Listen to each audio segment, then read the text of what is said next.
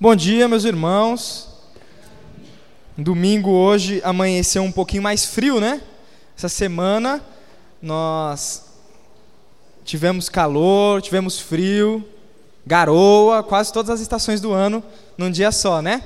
Mas graças a Deus que Deus ele tem aí um povo fiel a ele que mesmo no frio continua firme e vem junto uh, com outros cultuar junto com a igreja do Senhor, vem ouvir o Senhor e vem cultuar. Ah, a gente está nessa série de mensagens aí, os superpoderes do século 21. Nós estamos conversando sobre alguns superpoderes, já conversamos sobre a, a supersuficiência, falamos sobre a autossuficiência. Semana passada, a superlíngua, falamos como usar nossa língua para abençoar e não para transmitir maldição.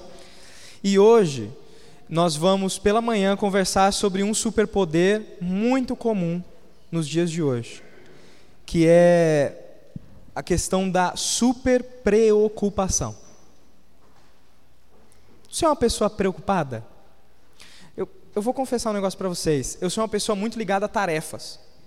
Eu, eu, eu traço objetivos na minha vida e aí, enquanto eu não termino, eu não sossego. Eu tenho uma, uma séria dificuldade com o Netflix porque eu não gosto de começar algo e não terminar. E para mim a frustração, as séries do Netflix são muito compridas e eu nunca consigo começá-las e terminar no mesmo dia. Fico ansioso. Eu, eu para mim a melhor ferramenta nessas plataformas de vídeo que criaram foi a aceleração do vídeo. Eu, eu adoro assistir vídeos acelerados. Quando eu abro o meu YouTube, tudo que eu ouço é 2.0, é acelerado.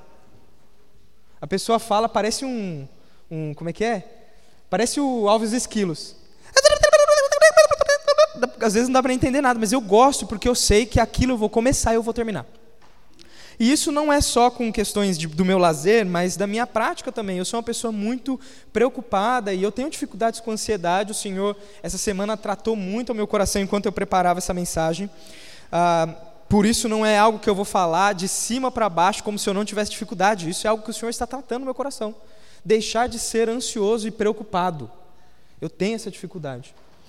E às vezes eu fico tão preocupado com os resultados daquilo que eu faço, que o processo às vezes não importa, a ajuda de Deus não importa, desde que eu consiga chegar nos resultados que eu espero. Isso é ansiedade. Você é assim? Você está aqui, uma demonstração de que talvez seu coração é ansioso. Você está aqui. Hoje ainda é de manhã, mas talvez você está aqui, está ouvindo, fala assim, pensando assim: Meu Deus, o Silas fala pra caramba. Será que vai dar tempo de eu chegar em casa e almoçar ainda? Ou talvez você está pensando: Hum, amanhã começa o final de mês, a empresa fica uma loucura. A última semana do mês aí, será que como é que vai ser, já está planejando, eu vou chegar, eu vou colocar tal planilha em dia, eu vou fazer tal coisa, eu já vou deixar as coisas arrumadas. E já está começando a, visionar amanhã e não consegue viver o agora porque já está pensando. Ou talvez as donas de casa estão me ouvindo falar e já pensando assim: eu vou chegar em casa, eu vou pegar a panela que está no armário, na segunda porta, a panela de feijão, vou pegar o feijão que eu esqueci de comprar, só tem duas xícaras, eu vou fazer essas duas xícaras mesmo. Vou colocar para ferver, vai demorar uns 50 minutos para ferver enquanto ferve, e já está matutando.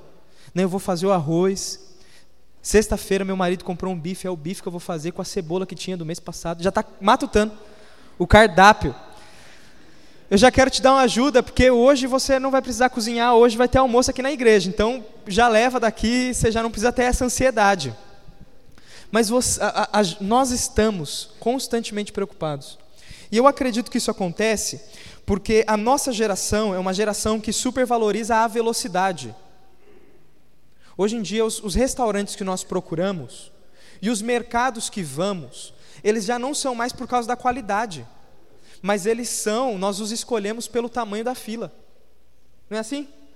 Hoje de manhã, minha esposa foi comprar pão em um mercado, e aí ela chegou, na hora que ela olhou a fila, ela falou: É nesse que eu não vou comprar. Foi foi para o outro. Porque fila, espera, é algo que a gente não gosta. Nós valorizamos a velocidade. Com o seu celular, você não precisa mais ir a uma biblioteca. Eu não sou tão velho assim, mas eu tive que ir à biblioteca. Ia fazer trabalho, tinha que ir na biblioteca pegar uma Barça, porque eu não tinha. Barça era coisa de gente rico. Hoje, coisa de gente rico é iPhone XR. Que você vai ter a Barça ali dentro. Se você procurar bem, na literatura pirata, vai ter. O... Mas eu tinha que ir à biblioteca procurar na enciclopédia.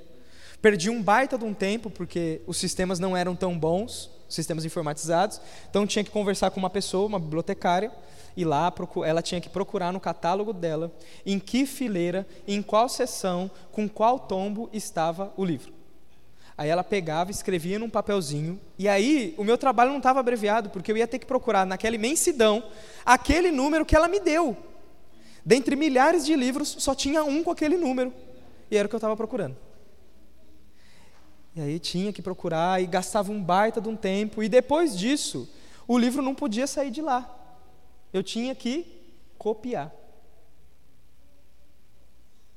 Hoje em dia não. Hoje em dia você escreve o que você quer pesquisar, eu quero pesquisar. Eu quero pesquisar sobre ah, economia. Escreve economia, vai aparecer 500 milhares de, de, de, opções no Google. Você seleciona aquela do site que você mais confia, sempre o Wikipedia. E aí você clica no Wikipedia. E aí você começa a ler aquilo ali, gostou, você não precisa copiar. Na realidade, você copia. Mas você seleciona, copia e cola. Joga num outro lugar, que é uma folha de em branco chamado Word, e imprime e acabou. Em cinco minutos, você faz isso. Agora, se o seu computador começa a travar, se a internet está lenta, você fica. Aí você vai no banheiro, volta, desliga o computador, liga de novo, tenta. Aí vai, fica balançando o mouse achando que chacoalhar a setinha vai acelerar o processo, mas não vai. Fica lá chacoalhando. Ou se é o celular, você fica é, é, voltando para a tela inicial, voltando, voltando, voltando, voltando, achando que isso vai resolver, mas não resolve, não resolve.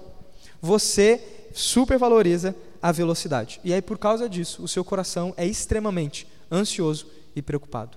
Você quer que o futuro se torne presente mesmo antes dele se tornar presente. Você quer controlar o futuro, algo que ainda não existe. Você vive preocupado, extremamente preocupado. Hoje eu quero falar a você, se você como eu tem problemas com ansiedade, eu quero te mostrar esse superpoder e o como ele é danoso para a sua vida. Então, vamos ler Mateus capítulo 6, do 24 ao 34?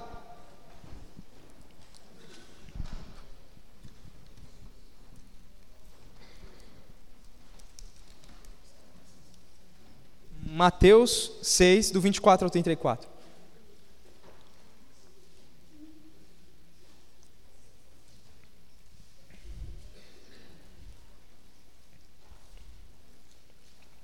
Jesus quem está falando aí, né?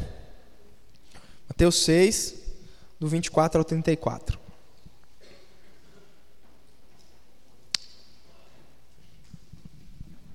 Está escrito assim, ó. Ninguém pode servir a dois senhores, pois odiará um e amará o outro, será dedicado a um e desprezará o outro. Vocês não podem servir a Deus e ao dinheiro. Por isso, eu lhes digo que não se preocupem com a vida diária, se terão o suficiente para comer, beber ou vestir. A vida não é mais importante que a comida e o corpo é mais do que a roupa? Observem os pássaros. Eles não plantam, nem colhem, nem guardam alimento em celeiros, pois o Pai Celestial os alimenta. Acaso vocês não são muito mais valiosos que os pássaros? Qual de vocês, por mais preocupado que esteja, pode acrescentar ao menos uma hora à sua vida? Por que se preocupar com roupa? Observem como crescem os lírios do campo. Não trabalham, nem fazem roupas. E, no entanto, nem Salomão, em toda a sua glória, se vestiu como eles. E se Deus veste com tamanha beleza as flores silvestres que hoje estão aqui e amanhã são lançadas no fogo, não, serão, não será muito mais generoso com vocês, gente de pequena fé? Portanto, não se preocupem dizendo o que vamos comer, o que vamos beber, o que vamos vestir. Essas coisas ocupam o pensamento dos pagãos, mas o seu Pai Celestial sabe que vocês precisam delas. Busquem em primeiro lugar o reino de Deus e a sua justiça, e todas essas coisas lhes serão dadas. Portanto, não se preocupem com amanhã, pois o amanhã trará suas próprias inquietações. Basta, basta para hoje os problemas deste dia. Antes da gente refletir sobre a superpreocupação, eu quero orar, pedir a Deus para que Ele trabalhe no nosso coração e Ele traga aquilo que Ele, ele pretendia quando registrou esse texto. Senhor, eu quero colocar nas tuas mãos o nosso coração. O Senhor sabe o quanto nós carecemos do Senhor. O Senhor sabe o quanto a nossa vida ela é totalmente dependente do Senhor, mesmo quando a gente acha que recebemos e fazemos as nossas oportunidades pelo nosso próprio esforço. Senhor, por favor, nos ajuda a depender do Senhor. Nos ajuda a entender que o nosso coração, ele clama pelo Senhor e ele não descansa enquanto o Senhor não o governar. Senhor, eu quero te pedir para que nesse momento o Senhor tire de nós toda a preocupação, toda ideia que está na nossa mente, nos preocupando com relação ao futuro, e que a gente agora viva o presente e ouça a tua voz. Em nome de Cristo, amém. Antes da gente entender esse, esse trecho, que é grande, a gente não vai ver versículo por versículo, mas eu quero é, é, mostrar para vocês algo é, maior. Quero levar você para ter uma visão um pouco mais ampla do livro de Mateus. O livro de Mateus ele foi escrito para judeus. E aí o, livro inteiro ele é escrito para mostrar que Jesus é o Messias prometido a Israel. Jesus é aquele de quem os profetas falavam. Por isso, em Mateus, você vai ler constantemente: Como disse o profeta Isaías, assim cumpriu-se a profecia de. Ele cita um versículo do Antigo Testamento. E ele vai escrevendo o livro para mostrar que Jesus é esse Messias prometido que tudo vai apontar para ele. E esse livro ele é escrito, os primeiros capítulos, é, lembrando a história de Israel. Então, o primeiro capítulo tem a genealogia de Jesus, lembrando que Jesus era judeu, ele era filho de Davi, filho de Abraão. E aí depois ele vai encaminhando, mostrando o nascimento de Jesus. Jesus tem que ir para o Egito, porque senão Herodes mata ele. E depois Jesus volta do Egito. E aí ele sai do Egito, assim que ele sai, ele cresce, e aí a, a, primeira coisa que aparece depois que ele cresce, ele é levado ao deserto, assim como Israel foi levado ao deserto, e ele é tentado. E aí depois que ele sai do deserto, começa uma sessão que chama de Sermão do Monte. Começa no capítulo 5, termina no final do capítulo 7. Mateus está mostrando que assim como Moisés deu a lei num monte, Jesus agora ele está mostrando a lei do reino também no monte. Ele está linkando Mateus, Mateus não, linkando Moisés, o legislador, com Jesus, o novo legislador. É um outro monte, não é mais o Monte Sinai. Aqui é um outro monte, mas é a mesma piedade, é a mesma lei. E aí, por causa disso, Jesus ele vai mostrar algo muito importante e o centro de todo o Sermão do Monte está em apenas um versículo capítulo 5, versículo versículo 24. Não, perdão. Oh, tá. Ó, ficando doido? Capítulo 5, versículo 20. Esse é o centro do Sermão do Monte. O que Jesus está querendo passar? Ele está querendo passar a lei do reino. Mas como essa lei deve ser obedecida? Esse é o, o, o, é o suco do Sermão do Monte. Isso aqui é o principal do Sermão do Monte. Olha só o que está escrito aqui. Eu lhes advirto, a menos que a sua justiça supere muito a justiça dos mestres fariseus, dos mestres da lei e dos fariseus, vocês jamais entrarão no reino dos céus. Vou ler de novo. Eu os advirto, a menos que a sua justiça supere muito a justiça dos mestres da lei e dos fariseus, vocês jamais entrarão no reino dos céus. Esse é o centro do Sermão do Monte. A partir daí, Jesus vai começar a falar da lei. Vocês ouviram o que foi dito? Não matarás. Eu, porém, vos digo: se alguém odiar o seu irmão com seu coração, esse já o matou. Vocês ouviram o que foi dito? Não adulterarás. Eu, porém, vos digo: se alguém olhar para uma mulher com cobiça, este já adulterou em seu coração. Vocês ouviram o que foi dito? Amem os seus amigos e odeiem os seus inimigos. Eu, porém, vos digo: Amem seus inimigos e orem por aqueles que vos perseguem. Jesus ele vai mostrar que a justiça dos fariseus era uma justiça externa. Eles eram bons na prática. Eles eram bons em aparências. Mas o coração deles não estava no Senhor. A mensagem do Sermão do Monte para você e para mim é que há uma guerra dentro do seu coração. E essa guerra é, pra, é, é uma guerra pelo controle do seu coração. Quem vai dominar o seu coração? Quem é o rei a quem você serve? A sua luta contra o pecado, isso é uma. uma tem pastores que têm uns clichês, né? Eu estava vendo essa semana na, na, internet alguns clichês. John Piper é a glória de Deus. Um pastor de Araraquara chamado Wilson Portes é depressão, só fala depressão. O, o, o Spurgeon é eleição. E o Silas, a frase do Silas é o seguinte: o seu problema não está entre fazer ou não fazer, mas em quem manda no teu coração. Quem é o teu rei e como você vai fazer para satisfazê-lo. Essa é a mensagem para a santificação. Essa é a mensagem que vai te ajudar contra o pecado. O seu coração é um campo de batalha. Essa é, é o centro do Sermão do Monte. Não é só o que você faz, mas por quem você faz. Quem governa o teu coração? Quem é o teu rei? Pensando nisso, Jesus ele vai dar vários ensinos. E o que a gente vai ler é sobre ansiedade. Vamos ler o primeiro versículo que a gente leu, o 24, do capítulo 6. Ninguém pode servir a dois senhores, pois odiará um e amará o outro, será dedicado a um e desprezará o outro. Vocês não podem servir a Deus e ao dinheiro. O que Jesus está mostrando o Sermão do Monte ele vai mostrar que existe um rei, existe um reino. Aquele rei e o reino ao qual você busca, ele vai governar o seu coração, vai ditar suas questões interiores e vai ditar sua prática. Nesse momento, Jesus está querendo te mostrar que no seu coração tem um trono e só há espaço para um rei. Não cabe outro. Ou você serve a alguém, ou você serve a Deus. No seu coração só tem um trono e tem alguém sentado lá. E esse alguém está mandando. Esse alguém está dando ordens. Esse alguém está fazendo você praticar as coisas que você pratica. Mas só há espaço para um rei. Ah, ah, é muito enfático, ele fala assim: ó, ninguém pode servir a dois senhores. A, a nossa cultura né, de trabalhista, os famosos CL tretas, né? O pessoal que tem um, um contrato de trabalho gosta mais de arrumar confusão do que de trabalhar. Nunca vi empregado que gosta mais de greve do que de trabalho. Uh, a nossa consciência CL treta, ela faz a gente pensar em alguém, um senhor, como um patrão. Jesus não está pensando num patrão. Ele não está pensando num, num, num, num, patrão, em alguém que, que te dá trabalho. Ele não está pensando nisso.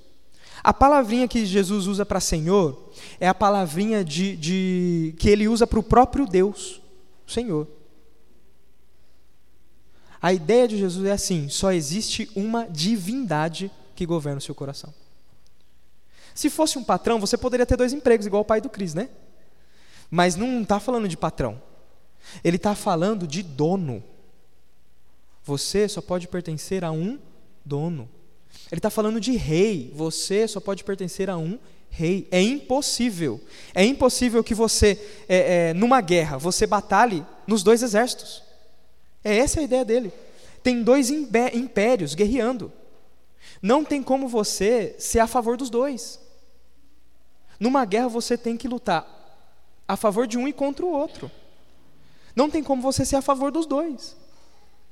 Não tem como você ser imparcial. Ele está mostrando que no seu coração só há espaço para um rei. E aí, o versículo 24 termina e começa o 25. O 25 começa com o quê? por isso. A gente sempre lê do 25 para frente, não é assim? A gente sempre lê do 25 para frente.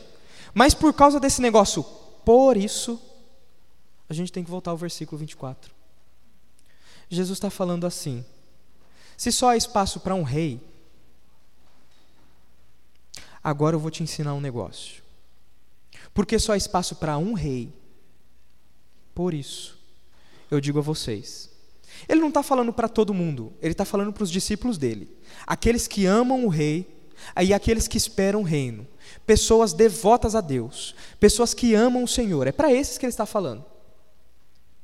É esses. Ele não está pensando agora em gente que não é cristã. Não está pensando. Não está pensando na pessoa que não crê em Deus. Ele está pensando nos cristãos. Isso daqui é uma esperança para cristãos. E ele fala assim: por que você não pode servir a dois senhores? Por isso eu digo: não fiquem ansiosos. E a minha mensagem para você hoje é: aonde está a sua ansiedade? A, a ansiedade, eu falei que a gente é muito apegado à velocidade, não é? E aí talvez você rapidamente fale, então a minha ansiedade é porque eu gosto das coisas rápidas. Não. A sua ansiedade tem uma raiz um pouco mais profunda. Por causa do versículo 4, 24, eu posso dizer que a sua ansiedade ela está enraizada em um relacionamento de idolatria. Você, quando demonstra, quando você tem um coração ansioso, isso demonstra que no seu coração você está cultuando um outro Deus que não Jeová. Ele não disse, não pode servir dois senhores. Você não pode servir a Deus e ao dinheiro. Por causa disso eu digo, não fiquem preocupados, porque preocupação é fruto de um coração idólatra. Isso é, é, é, essa mensagem, ela é algo muito complicado. E, e olha só, o nosso coração ele nos, nos, nos prega tantas peças, nos prega tantas peças que talvez você nunca tenha percebido isso. Mas sempre que você está ansioso, você está tentando adorar ou sendo controlado por um Deus que não Jeová. Porque o Deus Jeová, o Deus verdadeiro, ele tem promessas para você. E é isso que Jesus vai mostrar. Ele vai falar assim: ansiedade é tolice para aqueles que amam o rei e esperam o reino. Porque o Deus verdadeiro, ele cuida de vocês. É tolice, é irracional. É irracional. Ele cuida de vocês. Se você ama o Deus verdadeiro, se você espera o rei, o, o, o rei e o reino, não fique preocupado, porque o rei está no controle. Agora, se a ansiedade começar a surgir no seu coração, preste atenção. Porque sempre que a fruta, ansiedade, brota na árvore, é porque a raiz está fixada num Deus mentiroso. Ele está falando de dinheiro. Então ele vai falar de preocupação com provisão. Eu não sei se você, olhando para essa, essa crise financeira no país, você começou a ficar preocupado com relação ao sustento da sua família. Você vê o seu sustento diminuindo. O seu patrão ele começa a, a, a diminuir a sua carga de trabalho para diminuir o seu salário porque ele não tem condições de pagar. E você começa a ficar desesperado. Tenta arranjar um segundo emprego. E aí, para arranjar um segundo emprego, você vai ter que tirar um tempo que é da sua família. Ou um tempo que é da, de, de você congregar com os irmãos na igreja, de você servir ao Senhor na igreja. Mas você está tão preocupado que você não se lembra que tem um Deus verdadeiro e poderoso que te sustenta. E aí você se enfia em situações, em, em, soluções que você mesmo criou e vai se prendendo. E o seu coração, ele nunca ganha paz. Vou, vou te falar como alguém que é extremamente preocupado. Eu sou muito preocupado. Mas sempre que eu tento resolver alguma coisa na minha vida sem considerar o Deus verdadeiro, eu no meu coração, sem perceber, eu crio um Deus mentiroso, a minha semelhança, a minha imagem. A única coisa que ele consegue que ele consegue produzir em mim é preocupação. É isso que Jesus está mostrando. Se você é ansioso, é porque você, em algum momento, desviou seu coração. Você destronou Deus e colocou alguma outra coisa lá. E ele vai te mostrar que isso é irracional. Ele vai dar cinco argumentos para te mostrar que isso é irracional. E eu vou resumir rapidinho. Versículo 25 diz assim: A vida é mais valiosa que a comida, e o corpo é mais valioso que a roupa. O que vale mais, a roupa que você veste ou você? O que vale mais? A roupa que você veste ou você? A comida que você come, e Jesus até fala isso, não é o Silas que está com gracinha, não. A comida que você come e logo depois será descartada. Descartada onde, gente? Não vou falar. Mas ela é descartada. O que vale mais? A comida que você come ou você?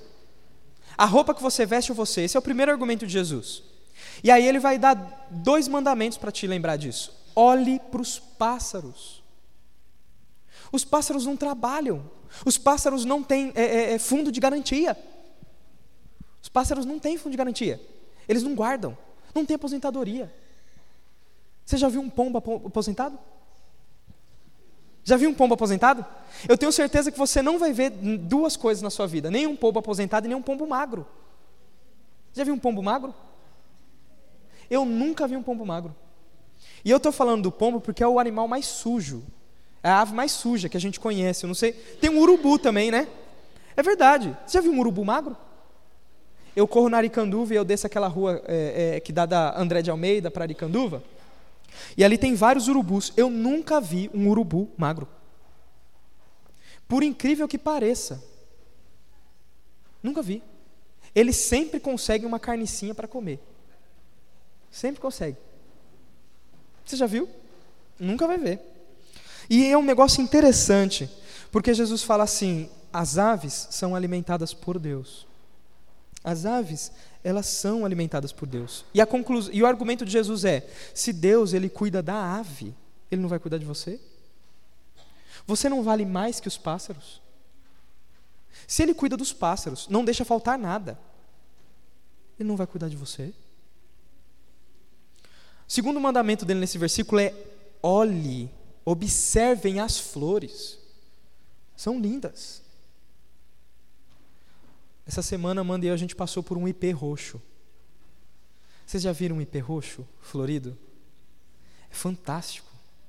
Como é que pode de um monte de galho, porque o ipê ele não tem uma, uma um, um, caule, a, os galhos dele não são bonitos. Não é, não é, bonito. Não é igual essa árvore que, você, que eu estou mostrando ali, grande, frondosa, que chega a dar medo. O ipê não, ele é uma árvorezinha tal, assim, galho. Mas quando ele fica florido, é uma coisa maravilhosa. Você fala, nossa, eu quero aí na minha sala. Só que você não pode ter um ipê roxo dentro da sua sala, não sei que sua sala seja grande. Se ela for grande, conversa comigo, a gente está precisando de espaço para fazer célula. O... Ele fala: olhem para as flores. Nem Salomão. E aí Jesus ele vai lembrar de Salomão, o homem mais sábio da terra que existiu depois dele, e também e talvez o homem mais rico. Fala assim: nem Salomão em toda a sua glória se vestiu como um deles. O dinheiro de Salomão não era capaz de comprar roupas tão bonitas quanto as das flores. E aí Jesus ele faz você pensar: se Deus Veste assim a flor, que na primavera floresce, mas no outono seca. Ele não fará isso com você, homem de pequena fé. Preciso explicar uma coisa: Jesus não está falando para você parar de trabalhar. Tá bom? Uma coisa é confiança, outra coisa é preguiça. Jesus não está falando para você parar de trabalhar ele está falando, é, é, se você for ver depois, mais para frente, a gente tem mandamentos. Aquele que não trabalha, não coma. O trabalhador é digno do seu salário, quem disse isso foi Jesus. Está incentivando as pessoas a trabalharem. O que ele está querendo dizer é que o seu sustento não vem da sua mão. Você tem que trabalhar, mas é um trabalho confiante, é um trabalho de fé na certeza de que a provisão não vem da sua mão ou da mão do seu patrão. A provisão vem do Senhor. É isso que ele está falando. O, o, o, quarto argumento é. O terceiro argumento, até esqueci, está no versículo 27, ele fala assim: preocupação não muda nada. Ele fala assim: qual homem que, por mais que se preocupe, consegue acrescentar uma hora na sua vida? Você, quando você fica muito preocupado, muito preocupado, você consegue aumentar o seu dia de 24 para 25 horas? Consegue? Na realidade, diminui. Porque eu gosto de, de ilustrar a ansiedade como tentar chegar a algum lugar, mas caminhar numa esteira. Imagine que você quer ir daqui da igreja até a sua casa a pé. Mas por causa da ansiedade, você não vai andando daqui até a sua casa, você vai caminhando numa esteira. A ansiedade ela te dá alguma coisa para fazer, mas ela não te leva a lugar nenhum. Ela não vai aumentar o seu dia, é tolice. Esse é o argumento de Jesus preocupação não vai mudar nada. O, quarto, o quinto argumento, o último e o mais poderoso, eu quero que você olhe comigo, está no versículo 32. Ele diz assim: essas coisas, essa, esse tipo de preocupação, essas coisas ocupam o, o pensamento dos pagãos. Jesus não está falando com gente que não crê em Deus, ele está falando com gente crente. E essas pessoas, ele diz assim: essas coisas ocupam o pensamento de pessoas não crentes, de pessoas pagãs, que não têm em quem se apoiar. E ele continua: Mas o Pai Celestial de vocês sabe que vocês precisam delas. O Pai Celestial sabe. Não fique ansioso. O Pai sabe. Isso não é só para a questão do seu salário, seu sustento financeiro material, mas para tudo. Eu sei que pais, eles ficam tão preocupados com o futuro dos filhos, que eles começam a se desdobrar para conseguir recurso financeiro para que o filho tenha uma excelente educação, ele vá para uma boa escola, ele faça diversos cursos, é curso de judô, é curso de música, é curso de kumon, é curso de, de, de inglês, curso de espanhol, curso de alemão, e vai enfiando o menino em 500 cursos. Não deixa ele brincar. Porque está tão ficcionado com o futuro da criança que quer dominar a criança ao ponto de que ela não tenha condições de ter um outro futuro a não ser aquele que você visionou. E ainda pega um versículo bíblico que diz: Instrui a criança no caminho que ela deve andar, e quando crescer, não desviará dela. Ou seja, enfurra a criança em todo um monte de curso, para que quando ela crescer, ela consiga caminhar no caminho que você determinou para ela. E se preocupa. Quando vê seu sonho é que ele seja médico. Mas quando vê que ele só sabe desenhar, fica preocupado. Meu Deus, vai querer ser artista esse menino. Nunca mais compra lápis de cor. Vai escrever, digitar no tablet, que eu não quero nem que a sua letra seja bonita. Porque você tem que ser médico. Médico tem letra feia. Fica preocupado. Talvez você fica preocupado com coisas que são até reais. A conversão de alguém. E aí, por causa disso, você trata essa pessoa bem, fica tratando bem. Fica, não, não sei o quê, ai que bonitinho. A pessoa faz de você gato e sapato, e você fica, não confronta os pecados. A única parte da mensagem do evangelho que você fala para ela é: ai, Jesus morreu para você ir para o céu. Você não fala que ele é pecador, você não fala que isso, isso ofende a Deus, o que ele faz ofende a Deus e ofende a família dele, as pessoas que o cercam. Não, não fala, não, porque eu quero ganhar ele para Jesus. E eu não posso mostrar a justiça de Deus. Não, eu só posso mostrar o amor. Aí esconde. Não, Deus é bonzinho, Deus te ama. Não, todo mundo é filho de Deus. E começa, a, a, a às vezes, até falar mentiras para a pessoa, porque está preocupado com algo que é essencialmente bom, a conversão dele. Mas tão preocupado, começa a pecar. Quem é o Deus no coração? Não é Deus. Porque ele diz: Ei, você está caminhando a passos largos para o inferno. O seu pecado me ofende. Eu não consigo olhar para você enquanto ver esse pecado. Você só pode ter um relacionamento comigo por meio do meu filho, que morreu. Ele foi morto por sua causa. Ele não chegou e pagou um boleto, ele foi morto. Mas ele ressuscitou. Se você se arrepender dos pecados e confiar em mim, eu te aceito. Você não prega esse evangelho, fica camuflando. Porque o Deus do seu coração, o Deus ao qual você serve, não é o Deus do evangelho, mas é a pessoa não crente. Está vendo como o nosso coração se preocupa? Como o nosso coração ele forma ídolos? O seu ídolo talvez não é o Deus que tem o futuro dos seus filhos na mão. O seu ídolo talvez são seus filhos. Você se preocupa. A minha sugestão para você é deixe Deus controlar a sua vida.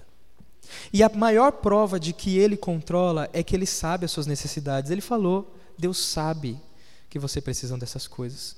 Mas tem algo a mais. Quem está falando aqui é o próprio Jesus, é o próprio Deus, o Salvador. Aqui é Deus encarnado, falando às pessoas. E a solução, a solução para preocupação não é confissão positiva. A solução para preocupação não é ficar é, é, falando, não, não preciso me preocupar, não preciso me preocupar. Não é uma vida de desleixo. A solução para preocupação é uma vida de fé. E fé em quê? Fé no Evangelho. O Evangelho é a maior prova de que Deus sabe do que você precisa. Ele sabe tanto que você precisa. Ele sabe da sua condição de pecador que ele deu o próprio filho para que você fosse capaz de ter alguém em quem confiar. Ele sabe do que você precisa. O Evangelho, a, a, a, mensagem da cruz é a maior mostra de que Deus conhece quem você é. Você é um pecador, carente. Mas é a maior mostra de que Deus sabe e Ele supre necessidades de maneira espetacular. Ele não dá nada além do necessário. A cruz mostra que Deus sabe do que você precisa. Você não precisa se preocupar, porque aquele que não poupou o próprio filho não deixará o seu futuro ao léu, ele vai cuidar de você. Eu quero, eu quero encerrar essa mensagem aplicando e, e, e aplicando isso para uma questão de, de ansiedade com questões materiais, que são as coisas que mais pegam a gente: comida, bebida e roupa. Por causa do Evangelho, por causa do Evangelho, o Senhor não só se compromete a prover para você comida, bebida e roupa nessa terra, mas Ele vai fazer isso por todo sempre. Apocalipse 19 diz que a, a, a, a igreja de Deus foi dado uma roupa de linho fino e puro. Apocalipse 21 diz que a, a, a, a, a nova cidade ela vem vestida como uma noiva adornada para o casamento, linda e belíssima. Deus, ele não só te veste aqui, mas ele te vestirá para a eternidade. Você não vai ter sede, sabe por quê? Porque hoje você tem água dos oceanos, dos oceanos, não que se você beber água salgada você morre, mas você tem água dos rios, das fontes. Mas por toda a eternidade a sua garganta não estará seca, porque do trono de Deus, em Apocalipse 22, diz que do trono de Deus rui, é, é, flui um rio límpido como cristal, águas puras, água da vida. E em Apocalipse 22, Jesus diz: Aquele que tiver sede, venha e beba. A você está acessível a água da vida. Ah, além disso, você não terá é, fome. Porque em Apocalipse 22 diz que do lado dessa água, desse rio tem árvore, a árvore da vida, cujo fruto, cuja árvore dá fruto uma vez por mês. Que árvore faz isso? Nenhuma. É, é, é comida em abundância. É, é, é, árvore que você colhe hoje, amanhã e, e mês que vem tem mais. Você não precisa plantá-la de novo. É comida em abundância. Há um banquete sendo preparado para mim e para você nos céus. Se o Senhor está disposto, por meio de Jesus, a prover essas necessidades básicas por toda a eternidade, por que nos preocuparmos no tempo presente? Minha sugestão para você é: deixe Deus controlar a sua vida. E esse trecho termina com uma aplicação prática. Versículo 33: Busquem em primeiro lugar o reino de Deus e a sua justiça. E todas essas coisas, comida, bebida e roupa, vos serão acrescentadas. O que ele está querendo dizer é o seguinte: troque, troque o ídolo que você cultua e só te produz preocupação pelo Rei verdadeiro, que te produz segurança e satisfação. Troque. Busque em primeiro lugar o reino de Deus e a sua justiça, que a sua ambição máxima não seja aquilo que você vai comer, beber ou vestir, não serão as posses materiais. Não serão questões que você não pode controlar, o futuro do seu filho, o futuro do seu marido, o futuro do seu pai, o seu futuro. Não são essas coisas. Que a sua ambição máxima seja o reino de Deus e a justiça de Deus. Coloque o Senhor em primeiro lugar. Isso é um exercício de fé. Não é um exercício prático, é um exercício de fé. Manhã, quando você acordar para ir para o trabalho, não busque o salário Busque o reino. Vá com o coração aberto, Senhor, como em meu emprego eu posso servir ao Senhor, ser exemplo para aqueles que me veem e me ouvem, de maneira que eles possam ver o reino de Deus. Senhor, como é que amanhã, quando eu estiver fazendo a minha comida, o meu almoço, eu posso glorificar o Senhor e adorar ao Senhor? Porque o Senhor me disse: quer eu como, quer eu bebo, eu faça isso para a tua glória. Como eu posso fazer isso? Que essa seja a minha inquietação. Novembro está chegando e junto com novembro tem os eventos de acolhimento. Senhor, como eu, como um cristão, na minha célula, eu posso ser usado pelo Senhor, eu posso priorizar o seu reino ao ponto de que a, a minha ambição daqui para frente vai ser esse evento de acolhimento. Não porque eu quero uma festa legal, mas porque eu quero gente para Jesus. Como?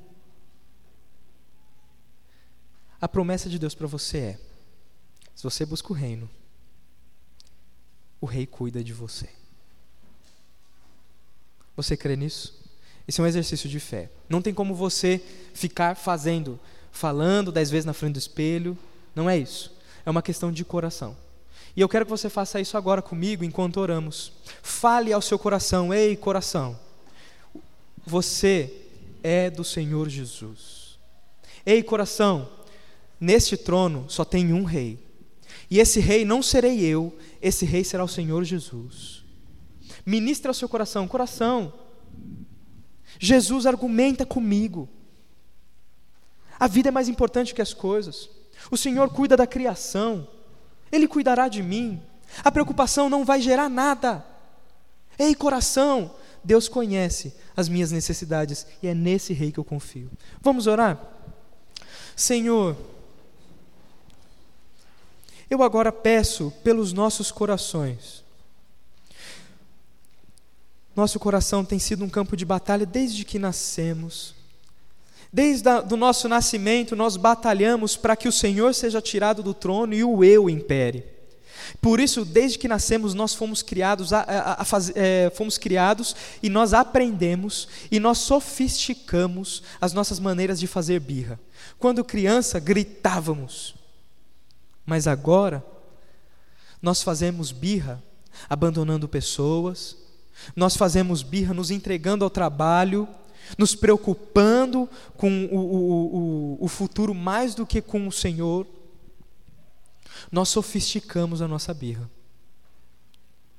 Mas, Senhor, nesse momento, de acordo com os argumentos de Jesus, nós, Senhor, agora argumentamos com a nossa própria alma e dizemos a ela: de que por causa da cruz, porque o Senhor nos resgatou, o nosso coração, ele é único e exclusivamente do Senhor Jesus. Não há espaço para preocupação. Porque preocupação está enraizada num coração incrédulo, um coração idólatra. No nosso coração só há espaço para adoração e glorificação de um único Deus, o Senhor. Senhor, nos ajuda a argumentar com a nossa alma e nos ajuda, Senhor, na nossa falta de fé. Somos homens e mulheres de pequena fé, sim. Reconhecemos isso com tristeza diante do Senhor. Nós te amamos demais e nós, a nossa maior tristeza é porque não, nós não conseguimos amar mais. Nós cremos no Senhor sim, mas Deus, quando o cinto aperta, a, a, a, a nossa natureza pecaminosa flui e nós damos vazão a ela e escolhemos o pecado. Senhor, nós te pedimos por misericórdia e pedimos para que o Senhor dome o nosso coração. Senhor, o Senhor não toma o trono à força. Mas, Senhor, nós te damos. E nós te pedimos que o Senhor, com a tua força, que é mais forte que a nossa, nos auxilie a nunca te tirar de lá. Por favor, Senhor, fale ao nosso coração ministra-nos, em nome de Jesus. Aquele que, que, que é a maior demonstração de que o Senhor conhece e supre necessidades. Amém.